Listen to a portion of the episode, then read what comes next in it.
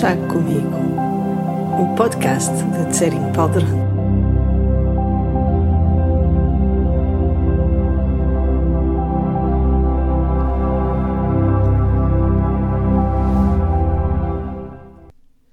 O meu gosto pelo chá continua. E estas novas chávenas de chá vão ser bebidas com elegância, ternura e, sobretudo, gratidão. Quer esteja ativamente envolvido, quer seja mero ouvinte, esta revolução de gratidão em torno do sol vai ser o novo tema dos nossos próximos chás nos próximos tempos. Espero que fique por aqui e que ao sabor destes chás comigo vá abrindo o seu coração.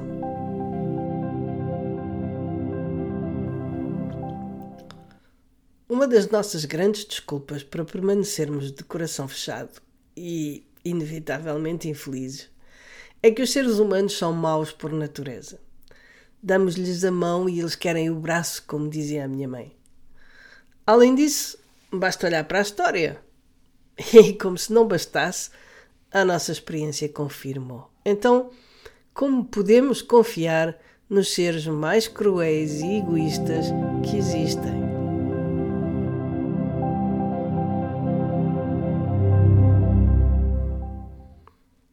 Como já deve saber, um dos mais importantes pontos de vista do budismo é que todos os seres são, por natureza, bondosos e compassivos.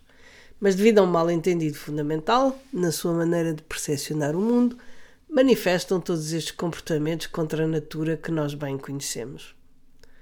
À primeira vista, esta maneira de ver pode parecer ingênua.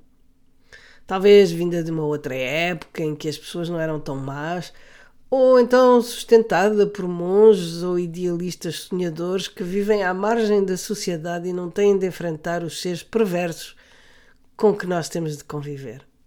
Em suma, uma utopia otimista, pouco prática e às vezes até perigosa. Por isso, quando ouvi falar de um livro chamado Humankind: A Hopeful History, fiquei interessada.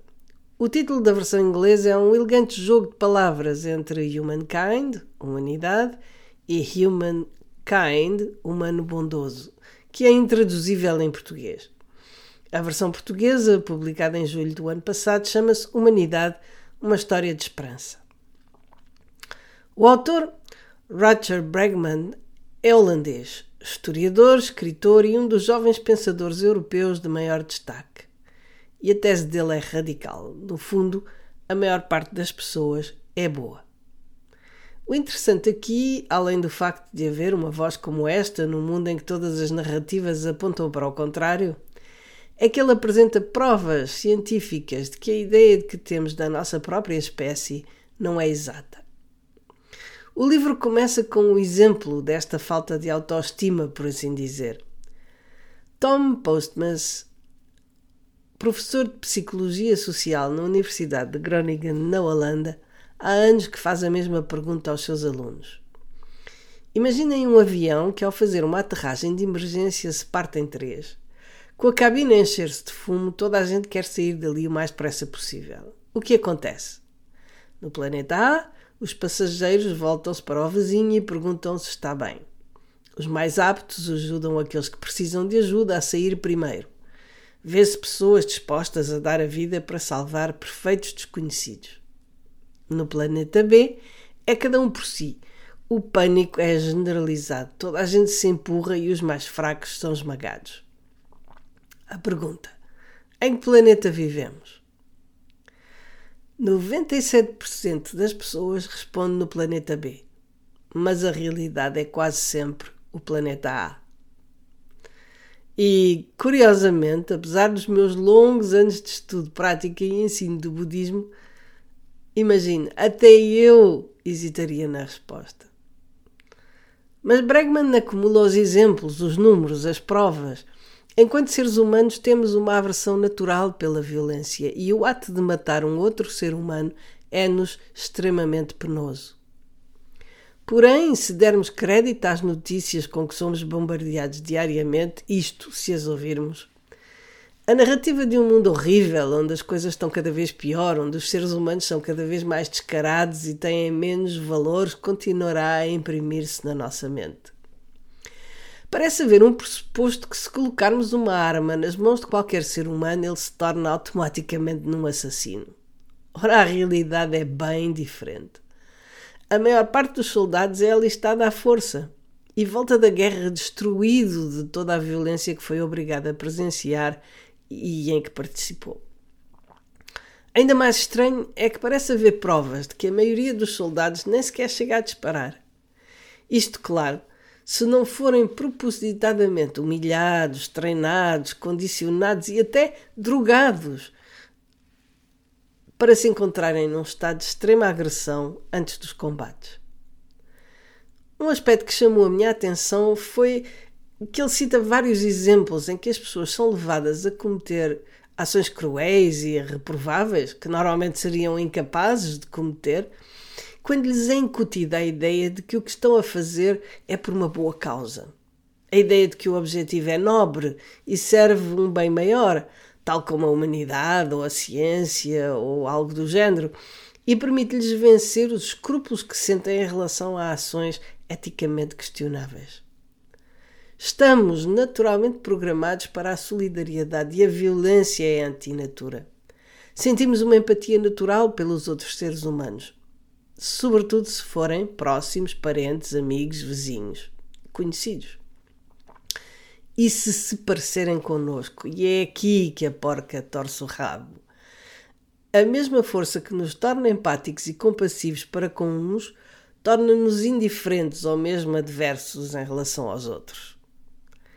Estranhamente, há sinais de que a força que move os soldados e mesmo até terroristas até atos de total sacrifício pessoal, é menos o patriotismo ou a ideologia, que seria o que, normal, o que normalmente nós pensaríamos, do que a camaradagem e o sentimento de fraternidade. Soldados que arriscam a vida para salvar companheiros é comum.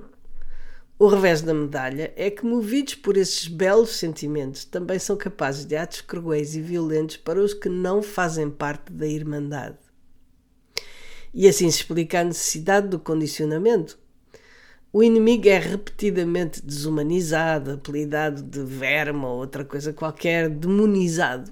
Não tem direito à alma, é visto como totalmente diferente, inferior, intrinsecamente mau, etc. Pelo que destruí-lo é um favor para a humanidade. E para que as coisas se mantenham assim, temos que mantê-lo à distância física ou emocional ou conceptual. Ao longo destes 25 anos, tenho participado em inúmeros encontros interreligiosos. Confesso que inicialmente as minhas dúvidas sobre a sua utilidade eram grandes.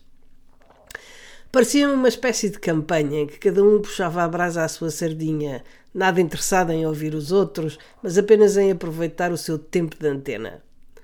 Mas ao fim de um tempo entendi tanto para os oradores como para os participantes, o mais importante era reconhecer que existiam praticantes de valor e pessoas de qualidade em outras vertentes religiosas e de chegar mais perto delas. Mas se pensarmos no que fazemos quando nos fixamos numa pessoa e a tornamos num inimigo, é a mesma coisa.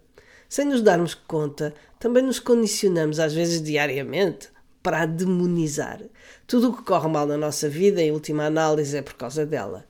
Ela tem todos os defeitos possíveis e chegamos ao ponto de ficar mal dispostos só de ouvir o seu nome. Lembro-me de ter lido um testemunho de um soldado que no campo de batalha deu de caras com um soldado inimigo.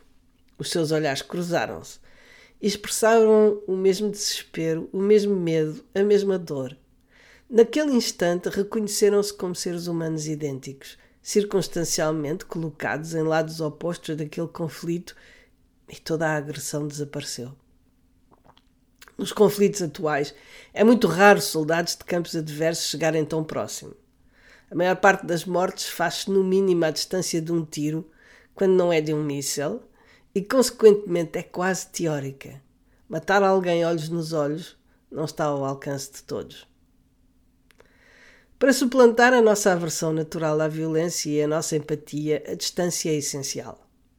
As discriminações que fazemos e que mantêm certos grupos de pessoas à distância, sejam elas baseadas na cor da pele, na orientação sexual, na fé religiosa ou em outra qualquer, e que são pretexto para muita violência e crueldade, desapareceriam se chegássemos mais perto dessas pessoas.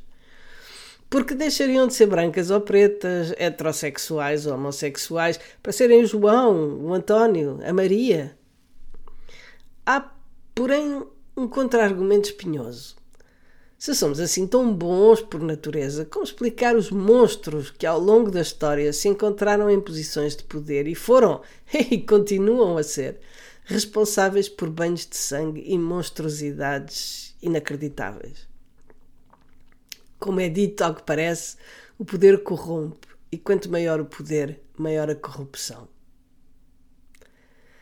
Mas aqui também diversos estudos demonstram que as pessoas poderosas se sentem mais distantes das outras e perdem a capacidade de espelhar os sentimentos alheios, desenvolvendo uma atitude muito mais cínica. Cegos pelo egocentrismo, arrogantes e incapazes de sentir vergonha ou embaraço, sentem-se superiores e justificados para explorarem e controlarem as plebes ignorantes. O que é interessante constatar é que, apesar dos muitos exemplos demonstrando que a maior parte dos seres humanos é fundamentalmente boa, a atitude cínica que consiste em acreditar no oposto está tão profundamente enraizada em nós. Se experimentar falar nisto aos seus amigos, vai, vai ver que o mais provável é que lhe contraponham mil e um argumentos. A ideia da iniquidade da natureza humana é-nos vendida e reforçada diariamente. Ela, na realidade, serve aos interesses dos poderosos e dos políticos e cria uma sociedade em que a desconfiança, a segregação e a desigualdade prevalecem. Numa sociedade dessas são precisos líderes fortes, sistemas de repressão para manterem as pessoas na ordem. Primeiro cava-se a distância entre os grupos, depois entre as pessoas e a depressão e a falta de sentido instala-se.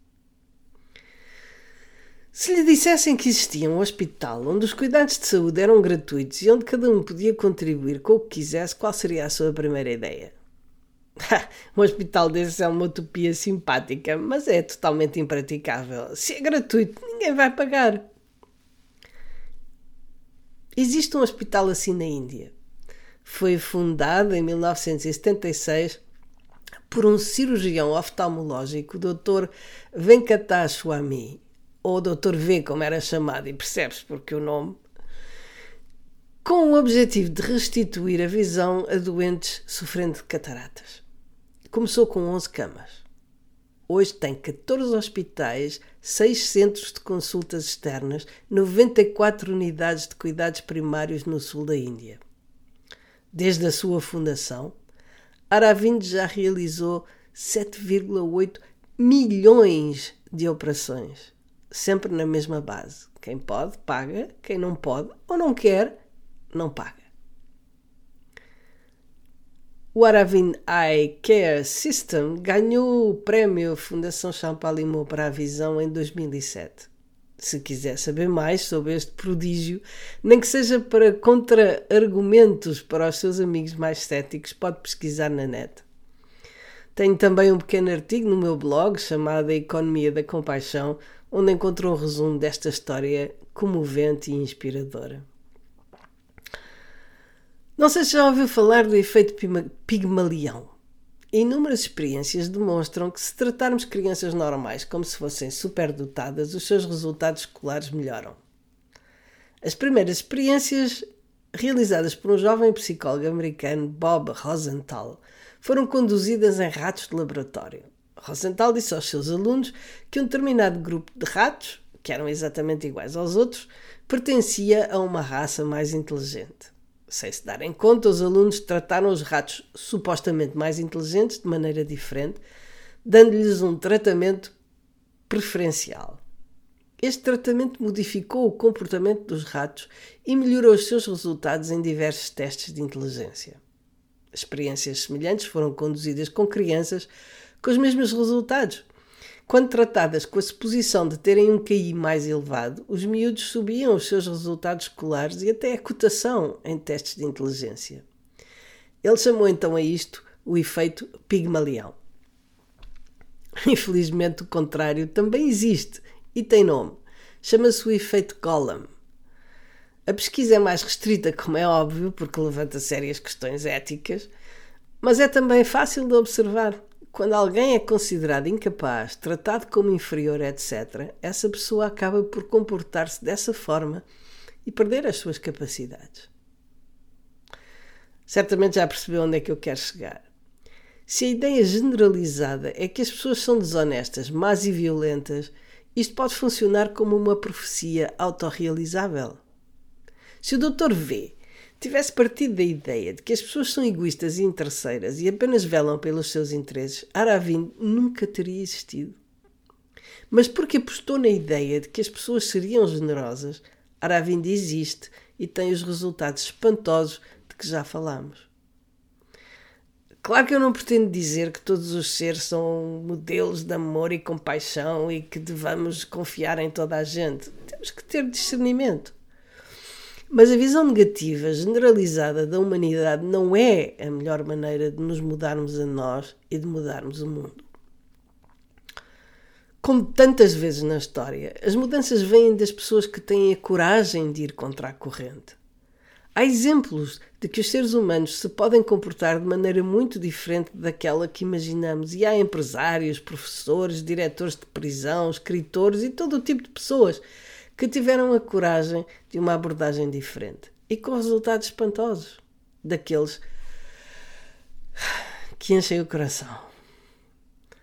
Eu sei que vivemos tempos conturbados, eu sei que tudo isto parece utópico.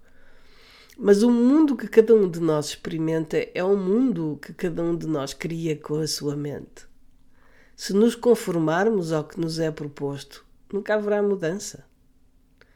Este é um novo realismo para um novo paradigma.